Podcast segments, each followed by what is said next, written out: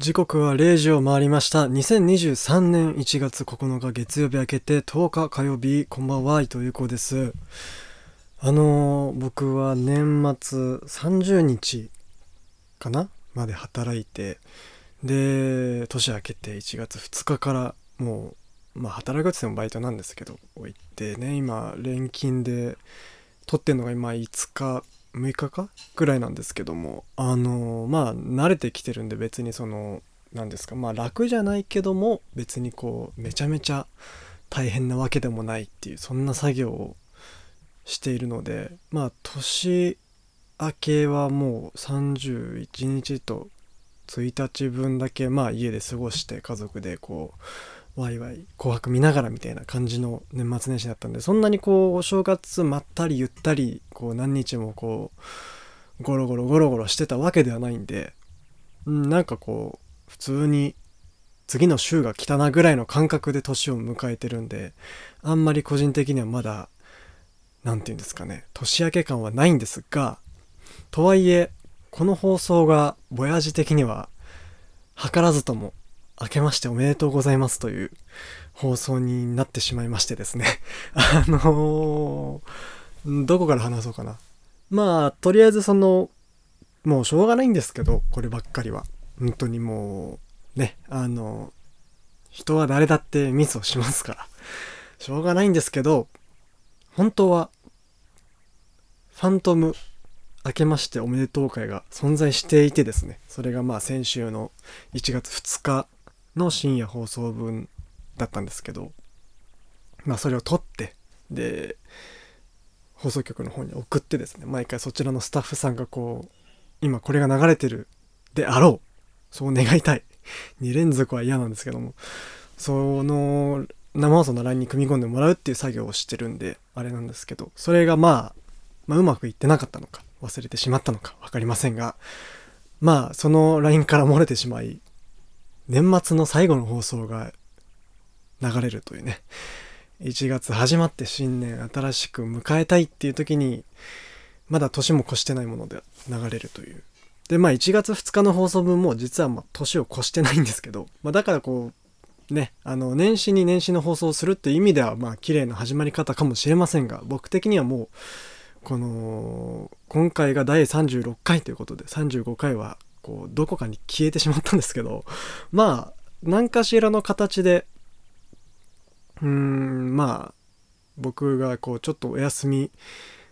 をしなきゃいけないスケジュールになってしまった週とかもしくはこうポッドキャストに流れてくるタイミングでどこかで公開されるかと思いますので まあ別に待ってる人もいないでしょうけどね。あのお待ちいただければというふうに思います。ということでまあリアル新年ボヤージュはまあ今夜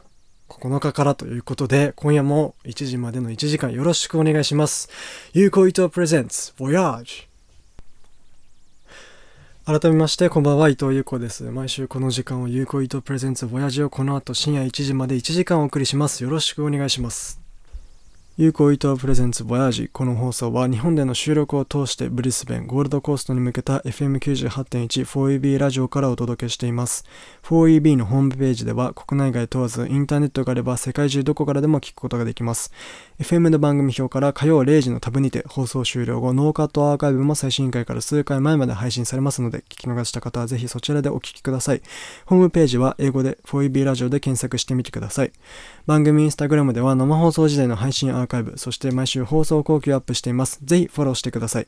英語で有効伊藤プレゼンツボヤージで検索してみてください。公式サイトでのアーカイブ、生放送の視聴方法なども載っています。そして番組公式 YouTube も始動しました。現在すでにホームページでは配信されてないものから最新回までポッドキャスト版アーカイブを随時アップしていきます。チャンネル名はボヤジザポッドキャストです。アーカイブの視聴やチャンネル登録もよろしくお願いします。同じく Spotify などでも順次アーカイブ配信をしていきます。有効意図プレゼンツボヤージュで検索してみてください。そしてこの番組では留学においての質問や放送を聞いてのリアクションメールを何でも募集します。メールアドレスは voyagecast21.gmail.com voyagecast21.gmail.com までお送りください。はい。ということで、あのー、今夜は第36回ということで、まあ、35回は闇に葬られたんですけど、えっ、と、まあ、実質年内年内とか、えっと、2023年新年初ラジオということで、えー、まあ、前回はまあ、新年一発目っていう、ね、今台本に書いてあるんですけど、まあ、それがなかったってことで、まあ、内容的にはね、実際そのまあ、撮ってるのは年末なんで、雰囲気的にはもう新年を装いつつ、こう、ちょっとタイムラグのある放送なんでね、紅白の話も別に予想でしかしてないし、うん。で、まあ、本当はそうか、宗谷さんがゲストに来てて、その人とこう20分ぐらい喋ってたんですけど、その部分も、まあ流れないんで、まあ、ね、さっきも言いましたけど、何かしらのタイミングでまあ公開できたらしようかなっていうことで、まあそうですね、前回がまあ一応、年内最後の放送がね、えっと、弾き語りしたりとか自分の曲流したりとか、まあいろいろ振り返った回だったんですけど、あのーそれを聞いたりとか、まあ、それまでの、まあ、数ヶ月間の自分が毎回ね上げたものを一応こう確認として聞くんですけどもうなんかこんだけ30何回やってるとそこの恥ずかしさすらもちょっと通り越して 普通に聞いちゃうところはあるんでそれも怖いなと思いつつなんかこう安心してしまってる自分がいることにも気づいたんですよ。この2022年に始まった番組において。なんだかこう当たり前になりつつあるから。だからこそそれってこの今こうやってフォイビーラジオを通して自分のラジオ番組を持って制作して放送するっていう生の電波に乗せて地上波でっていうのって当たり前じゃないからだからこそこう一回一回にちゃんと向き合ってどんどんどんどん面白いこと新しいことをしていきたいなというふうに思いますので、えー新年一転してこれからまたねギアをこう本当にガチャッと変えてまた初心に戻りつつもこれ当たり前じゃないんだぞっていうのでどんどん挑戦していけたらというふうに思います。一番組としての誇りを持ってやっていきたいと思いますので今年もどうぞよろしくお願いいたします。ということで、えー皆さんね年末年始飲んだくれていたのかもしれません。ね僕はあんまり飲んでなかったんですけど今年は。あのーそんななんだろうもう飲んだくれた自分とその意識の狭間でうんゆらゆらしながら踊りながら聴ける楽曲お送りしましょうお聴きください星野源 Drinking Dance Yuko Ito presents Voyage.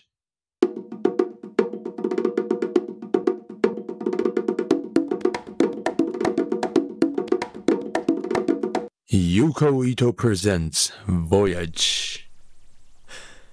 お送りしたのは星野源 Drinking Dance でした、えー改めまして伊藤優子です。FM98.1 4EB ラジオゆうこいとプレゼンツ Voyage をお送りしております。ということであのー今夜はまあ普通の通常回ということでお送りしていこうと思うんですけど、まあ、改めてどんな年末だったかな皆さんっていうのと、まあ、年末年始かけてねどんな感じだったかなって思うんですけど僕は、まあ、31日は本当に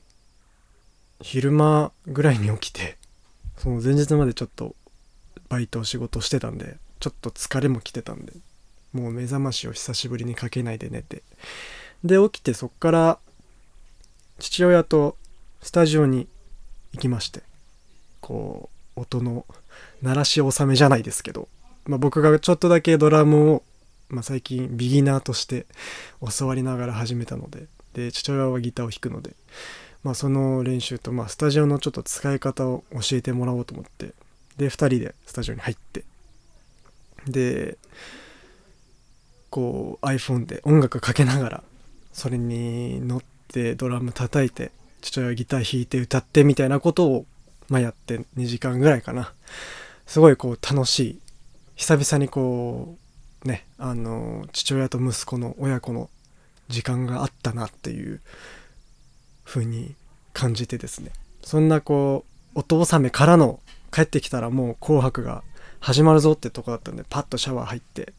こう「紅白」を現地で現地でっていうかこう日本でね生で見るのはだいぶ久しぶりだからまあ3年ちょっとぶりだと思うんですよ。だからまあ久々に、まあ、作業しながらですけどリビングにみんな集まって見ようっていうことで。でまあ僕はね源さんとあとまあ風さんとかキングヌーさんとかを見たいなっていうので見てたんですけどまあ久々に見るとやっぱり面白いなと思って最初からあれどんぐらいあんの ?3 時間4時間ぐらいあんのかな？ちょっとあんまりちゃんとごめんなさい把握はできてないんですけど初め皆さんがこう集まってオープニングアクトあってみたいなで緑黄色社会歌ってそっからバーってどんどんどんどん目まぐるしくいろんな方々出ていくんですけどその中でまあキングヌーもスターダムやってたし藤井風は死ぬのがいいわ。ね。このラジオでさ一回かけたことあるんですよあの曲。でその時僕その何て言うんですかいわゆるグローバルヒットをしているっていうのが最近話題になってましたけどそれを全く知らずにかけてたので奇遇だなと思って。うん。でタイミングなんかすごいね不思議に合うなっていうふうに思ったんだけどやっぱこう持ってくぐらいの入り込んだパフォーマンスがあって。でいろんな方々がいたんだけどその中で僕見ててすげえ楽しかったのがあの Vaundyが Vaundy さんが出てきてで自分の持ち歌を歌ってその後に彼がプロデュースした「面影」っていう曲を milet さんと Aimer さんと幾田りらさんが3人でこう歌ってる曲があってでそれ自体はもちろん有名だったんだけどそれのプロデュースした Vaundy も一緒に入ってこう4人でこう円になって何て言うんだろうなこう掛け合いをさしていくヒップホップのなんかストリートの感じじゃないけどそんなような雰囲気でこう4人で円になって向かい合って内側に対してこう歌っていくっていう演出から始まってさ。でこの4人が揃ってこう歌番組だったりっていうのに出て歌うっていうのはおそらく初めてだっただろうから初めてって言ってたと思うんだけどそのなんか凄さっていうのももちろんあるけどそのなんか4人が楽しんで歌っててハッピーな感じとまあ音楽自体の良さとっていうのが100%もしくはそれ以上に伝わったんじゃないかなと思って。僕はなんか実際その今回の「紅白」で一番めちゃめちゃハイライトを選ぶとしたらあの曲の場面だなっていうふうに思ってて。めちゃめちゃ楽しくなんかこうとにかく楽しいなんか joy なハッピーな感じがすごく楽曲だったりパフォーマンスから伝わってきて。で多分 Vaundy とか幾田りらさんたちは僕と本当に同世代っていうか同い年とか1個2個違いぐらいだと思うからこうまずまずと見せつけられるような気分というかもちろん楽しいのはあるんだけどだからそこのこうなんだろう若干のうっていう気持ちも実は大切だったりするんじゃないかなみたいないうふうに勝手に思ってたんですけど皆さんはどこが一番楽しかったのかなっていうのは気になりますね。うんあの喜劇源さんの喜劇もめちゃめちゃかっこよくってすげえ良かった。あのなんかロイドっぽい服装からなんかこう自分の部屋から始まってどんどん出ていく演出とかもすごく良かったし。そうね。あとさあのー、あれなのよ。このラジオでね音楽かけるじゃない。でいろいろさその音質の話ってあると思うんです。でもちろん携帯とかあとはまあレコードだったり CD だったりっていうので聞く時の音質ってこう綺麗だしまあレコードの場合はこうノイズかかっててそれも含めてみたいなところもあると思うけど携帯とかでイヤホンとかで聞く時はもちろんはこう澄んでて綺麗だし音質という意味ではまあいわゆるいい部類に入ると思ってて。でラジオってなると、まあ、ラジオで流れる音楽ってまあ FM の電波だったり AM の電波だったりに乗って混じる音なんでやっぱりその音質としては下がる。というかまあ値が低いものにはなると思うんですけどなんかこう、まあ、レコードの概念とちょっと似たような感覚でラジオで流れる音楽って、まあ、例えばさっきドリンキングダンスかけましたけど CD で聴くドリンキングダンスとこのラジオとか、まあ、他のラジオでもそうだけどで流れてくるこのドリンキングダンスのなり方もまた違った良さがあると思ってちょっとこ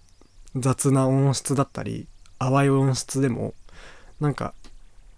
それも含めてラジオとして流れる音楽のこう姿というか形だと思うんでそこも楽しんでこれからこうかけていくセレクトする音楽とか BGM でもそうだけどジングルとかもね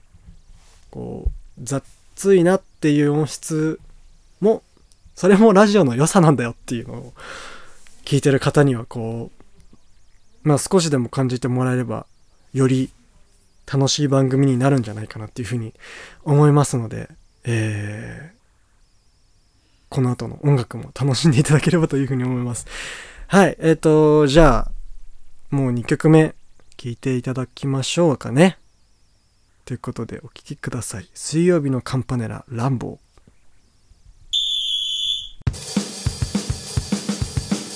ー。Yuko Ito presents Voyage.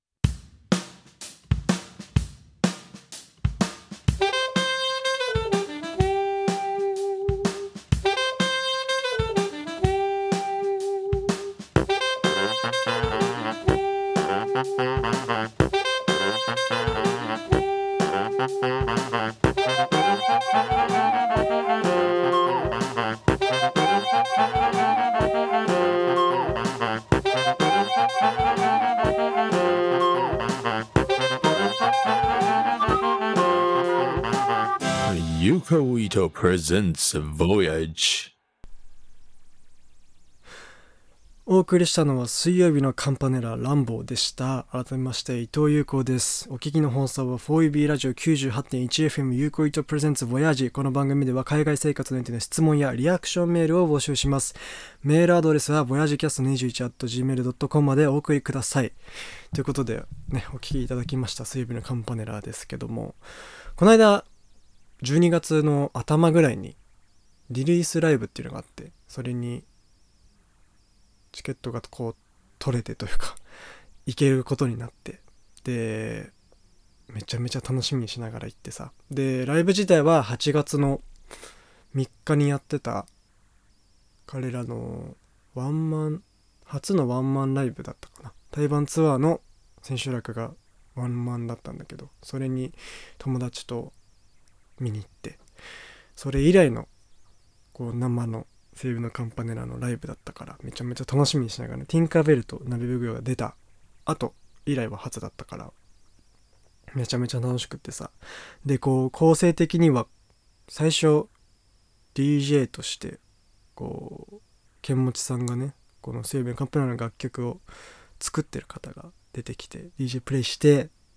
こう風呂温めつつのその後歌挟んで出てきて、まあ、ライブをするみたいなそういう構成でさ。で久々にそのまあ僕は生で見たの初めてだったんだけどあの何て言うんですかエアーでさ膨らむ透明のボールみたいなのあるじゃない？人が中に入れるような。であれがこ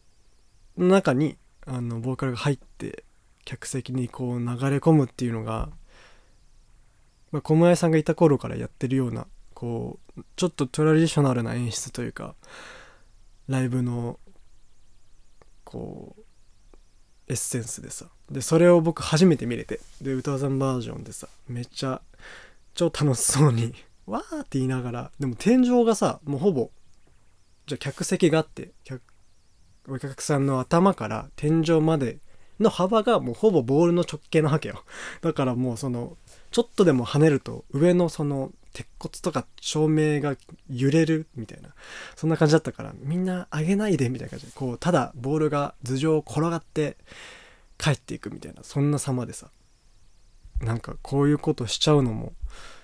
面白いないいなと思って。普通野外でやるじゃないそういうのって。でライブハウスの低い天井の中でそれやんだと思ってさ楽しいなと思いながら見てて。で年末最後のねこの放送でまあいろいろ年内の活動を振り返ったりとかまあ下半期はほぼただ早口で読むだけだったんだけどそこで本当はこう1年に行ったライブとか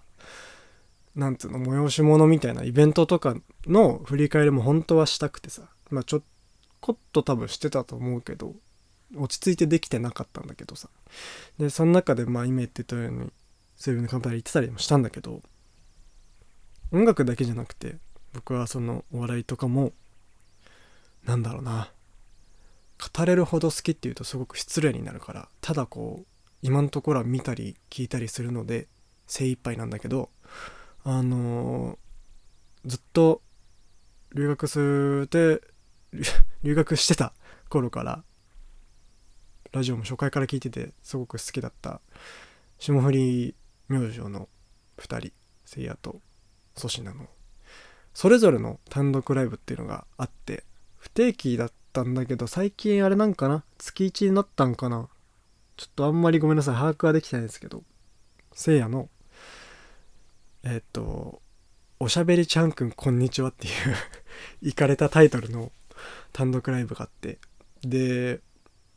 それにまずね2022年いつぐらいだったか9月ぐらいだったと思うんだけどにあ違う俺の誕生日だったかなあれ。ちょうど誕生日の日ぐらいだったと思うんですけどに当選して当日行ってさ。で本当はこうそのせいやのトークライブはまあ自分の友人だったりゲストを呼んでなんか話すみたいな構成らしいんですけどなんかその日はなんか呼ぶの忘れたみたいな感じで一人でさ出てきて初めてこう生で霜降りを見るわけですよ。霜降りっつってかまあせいやだけどせいやを見てめちゃめちゃついて聞いてたからうわ本物だなんていう風にこう思いながら最初から面白くてなんかそのラジオ霜降りのラジオ聞いてる人は分かると思うんだけどなんか口の中噛んでなんか食べちゃった 後だったからずっとこう喋り方が滑舌悪い状態だったんだけどその1時間を。なんかこんなにもあっという間に喋り終わるんだっていうぐらい面白い単独をやってでそれ以来応募してないけどやっぱ当たんなくてさその時に当たったのが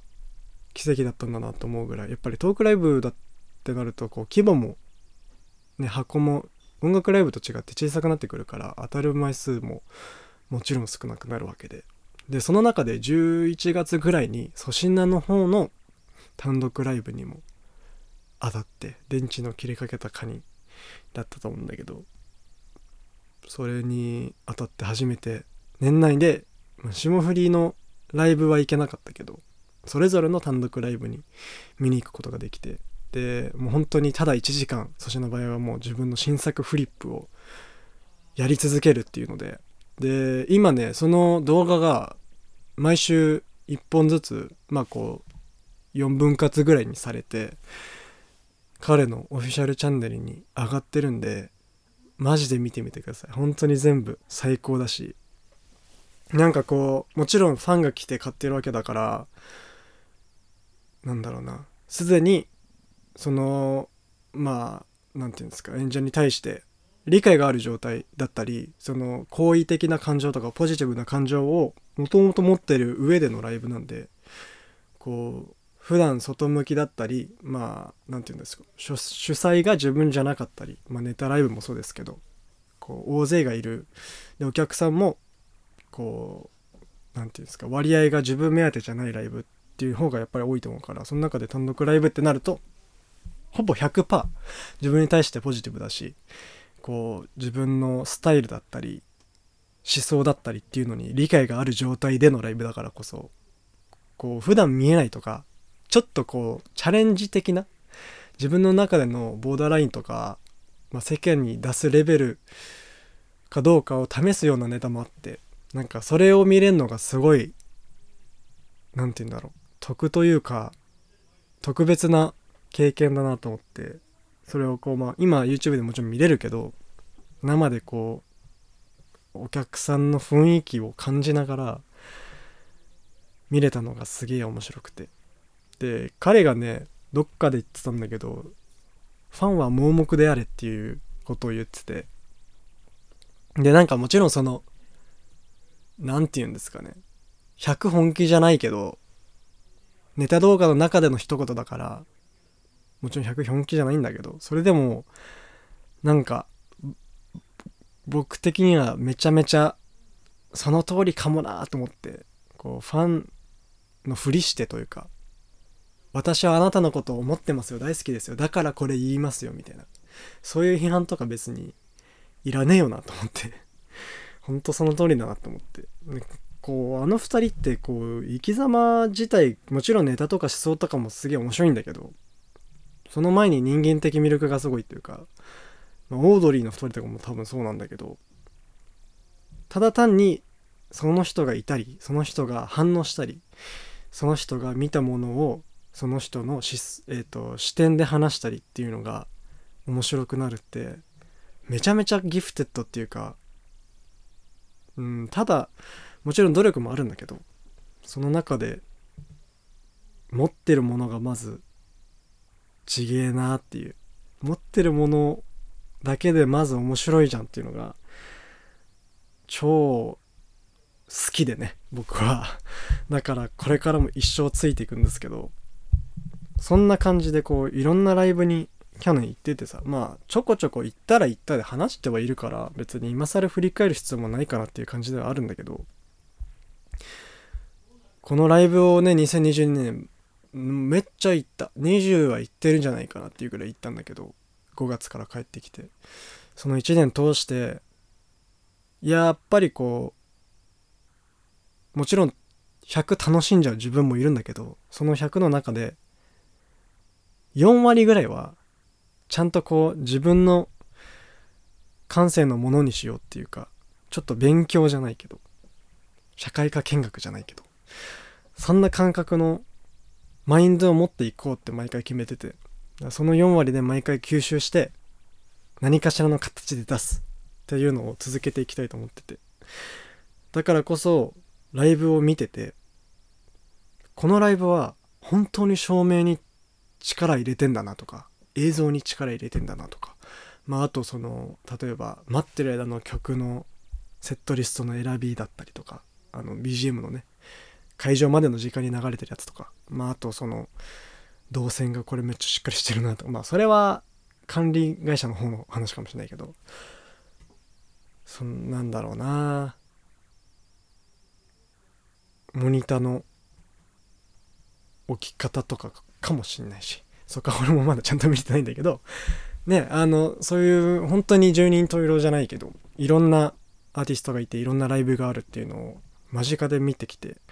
たくさん見てきてで今年も2023年もそれを続けていきながらどんどんその勉強の割合を増やしていって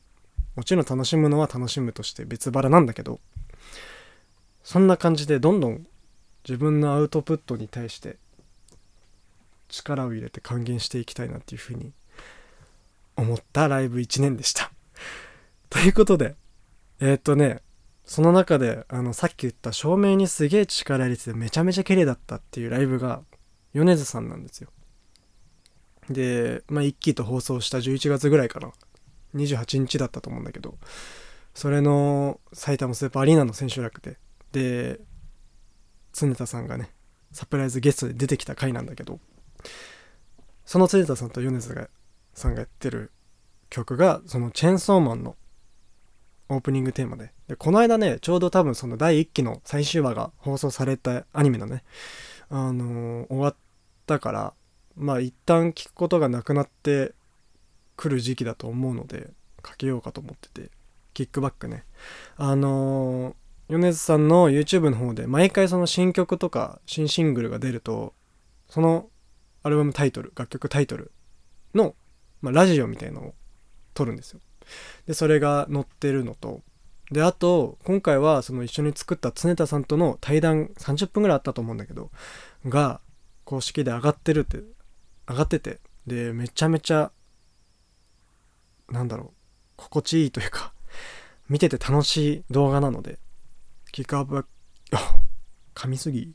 えー、キックバックラジオも含めてあのー、対談もね2つぜひ見てもらえたら楽しいかと思いますのでおすすめさせていただきます。ということでお聴きください。米津玄師キックバック。Yuko Ito presents Voyage.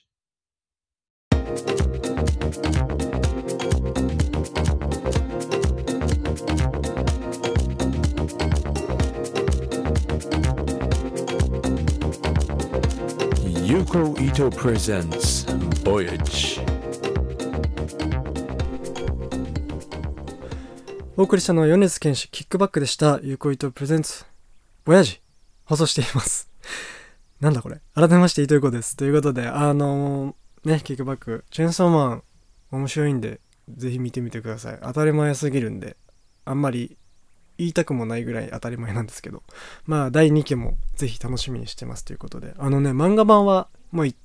一部っていうか、ファーストシリーズがもう完結してて、で、2部シリーズがジャンププラスっていうあのジャンプの公式のアプリの方で配信されてて、それも僕はすごい楽しく毎週読んでます。なのでぜひってことで、あの、そやさんとね、話してるのが実はその幻の前回に収録されてて、で、20分ぐらいかけて話してるんですけど、その中で、えっと、僕と宗谷さんが来月2月丸々で1ヶ月間あのバックパックしにヨーロッパに行くんですよ。で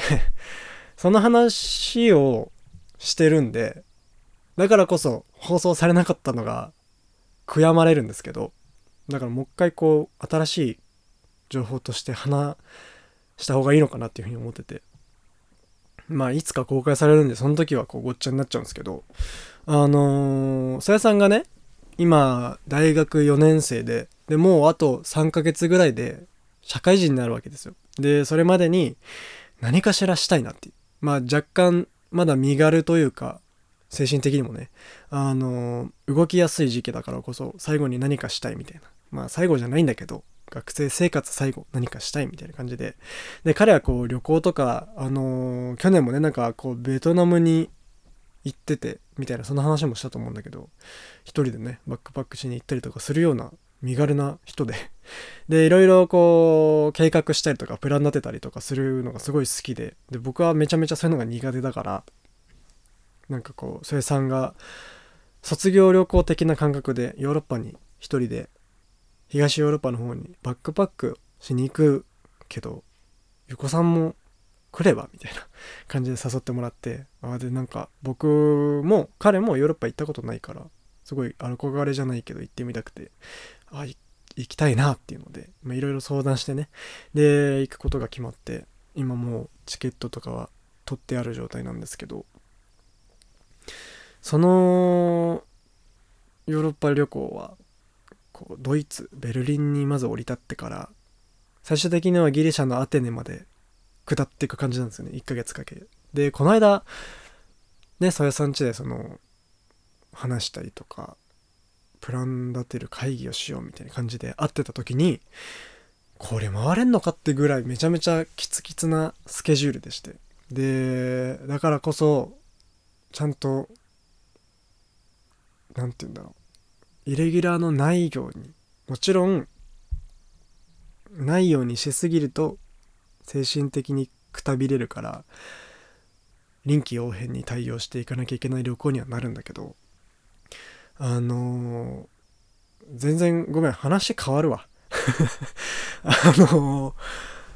その日にねさやさんと劇団四季見に行ったんですよ。でその話もその前回に多分やってはいるんだけどあのライオンキングを見に行ってですね。あーえっと僕的には結構家族は小学校ぐらいの時によく見に行ってたからそれ以来かな。10年10年経つかな経たないかなぐらい以来ライオンキングを見に行ってですね劇団四季。めちゃめちゃ楽しかったな。なんか童心に帰るような気持ちというか。やっぱりね見てると思い出すもんだね全部。歌とかも展開とかもそうだし。あんなだって10歳ぐらいの子がね子役でシンバと奈良やっててめちゃめちゃ歌うまくてあの広いホールでねお腹だけであんだけ響かせてかっこいいなっていう。かっこいいしすげえなってでも物語自体ももちろんさお墨付きで面白いわけじゃない。で音楽もあるしなんかこう心臓がこう踊るようなワクワクもあるしっていうのですごい楽しくってさ。でそやさんとお家帰ってでその後にポケモンをね僕が新しいスカーレット・バイオレットを買ったから一緒にやろうっつって。僕なんかバタバタしててまだ何にも始めれてなかったからその時。だからそのスタートアップからちょっとさやさんちで一緒にやろうよみたいな感じでやって。あれすごいね。あのー僕はダイヤモンドパールぐらいからやってたことがあるんですけどあの 2D ドットからあそこまでになるんだっていうぐらい、まあ、今作初のオープンワールドってことだったからまあいろいろね今バグとかいろいろありますけどそれにしてもなんだろう。システムは僕はすごい好きだしあとはそのグラフィックもポケモン自体はめちゃめちゃあの頃と比べたらめっちゃくちゃリアルじゃんっていうぐらいこう毛並みとかもあるしさ。で初のオープンワールドだからこそこうフィールド上をこう駆け回って広すぎてちょっとまだ把握できてないぐらいあのマップとかがちょっと見づらいとかもちろんあるんだけどそれでも面白くてなんか一番最初に思ったのはこのなんだろうシステムで昔の作品やりてえと思って。まああのアルセウスのやつじゃないですけどねルビーサファイアとかの例えば方園地方のやつをあのスカーレット・バイオレットぐらいの感覚の何て言うんですかオープンワールドとかまあジムのシステムもそうだしそれで再現されたらめちゃめちゃ面白いんじゃないかなみたいな。そんなどうでもいい感想で 最後お送りにするんですけど。え、っと今日ねもっと本当は話したいことあったんですけどまあちょっとズレもあったんで、まあ、また来週以降って感じですかね。そうポケモンのアニメの話もさなんかいろいろ今話題になってるじゃない？知ってる人は多分知ってると思うんだけど。その話も来週以降できたらと思います。ということで、えー、今夜最後の曲になります。お聴きください。イエローマジックオーケストラ君に胸キュン浮気なバカンス。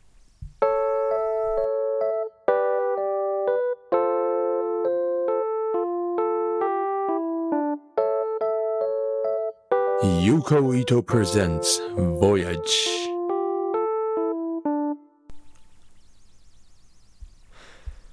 お送りしたのはイエローマジックオーケストラ君に胸キュンワキナバカンスでした。日本での収録を通してオーストラリアブリスベンカンガルポイント 4EB ラジオからお届けしています。ユーコイトプレゼンツボヤジそろそろお別れのお時間です。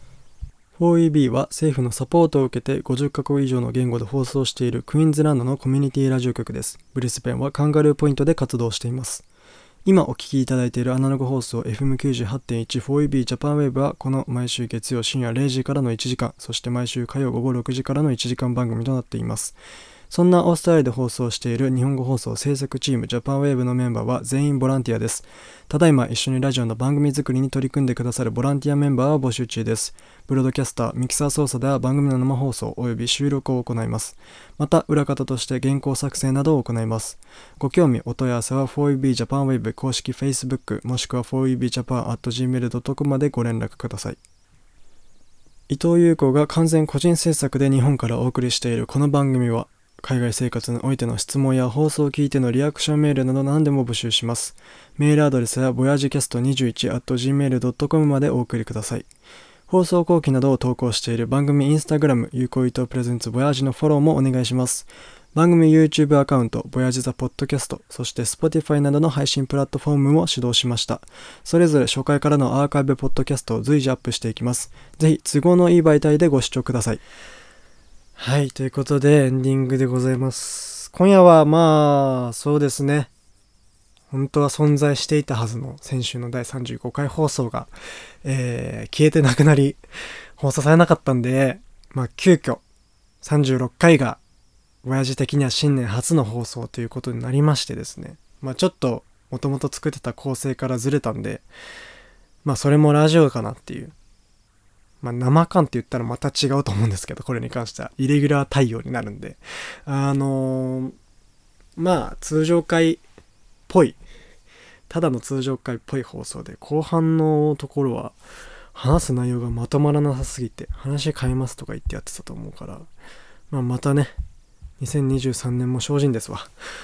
うん、そうね。あと、面影もめちゃめちゃ良かった、本当に。改めてだけど。ちょっとまた、ね、来週以降、音楽自体もかけたいし。そう、あとヨーロッパね。ヨーロッパ旅行に2月から3月頭ぐらいに多分日本帰ってくるんで。そう、だから、えっと、その1ヶ月の放送、まあ多分4回ぐらいなんだけど、それはできる限り現地の音でお送りしたいと思いますので、まあ現地で撮って現地で、えっと、編集して、それを毎週タイムリーにお送りできたらまたラジオとしても面白くなるんじゃないかなというふうに思いますのでそれもどうかお楽しみにということで来週はに1月の16ぐらいかなになると思うんですけど月曜日の深夜ね。はい今家族のくしゃみが聞こえましたけども。来週もまあその時間でまた通常回かなっていうふうに思いますので、よろしくお願いします。ということで、今夜もお聴きいただきありがとうございました。ここまでのお相手は伊藤優子でした。おやすみなさい。また来週。